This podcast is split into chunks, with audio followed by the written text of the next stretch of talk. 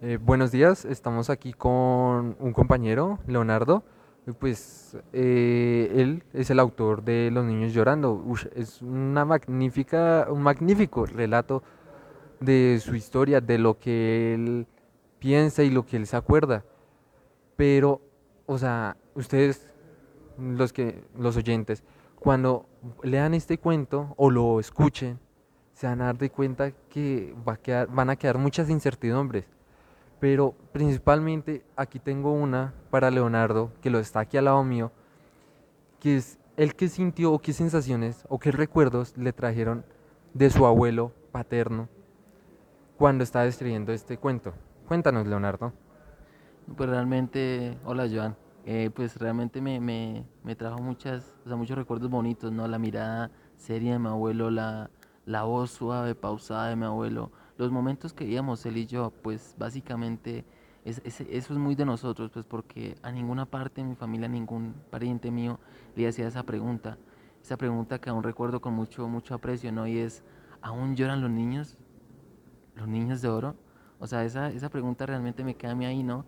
Y pues no, me trae muchas cosas bonitas, ¿no? Pues como inicié mi cuento es, falleció, y pues sí, o sea, fallecieron las historias, falleció, falleció mi abuelo, y queda como, como ese, ese sentimiento bonito, ¿no? Como esas historias, esa, esa, como esa cultura de él que pues me dejó a mí y pues espero le quede en sus memorias pues este cuento tan, como tan intrigante que es Los niños llorando.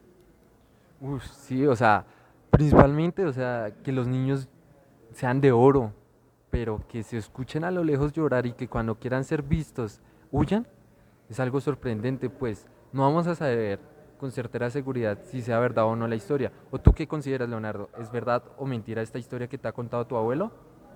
No, pues yo realmente considero que es verdad, pues porque su mirada me lo decía todo, su voz me lo decía todo, la, la certeza en que me contaba las cosas, sin importar que pasaran tantos años, siempre era la misma historia, el mismo pedazo, todo era igual.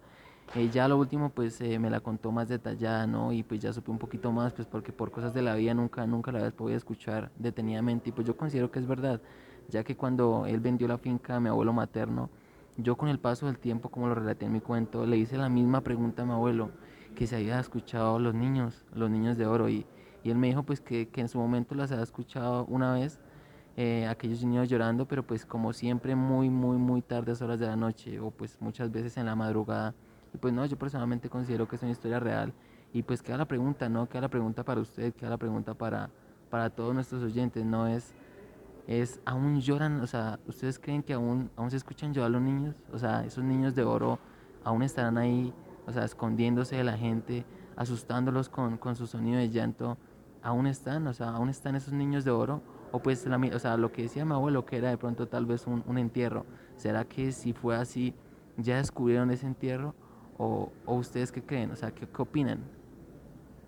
Nos vamos a quedar con esa duda, mis queridos oyentes.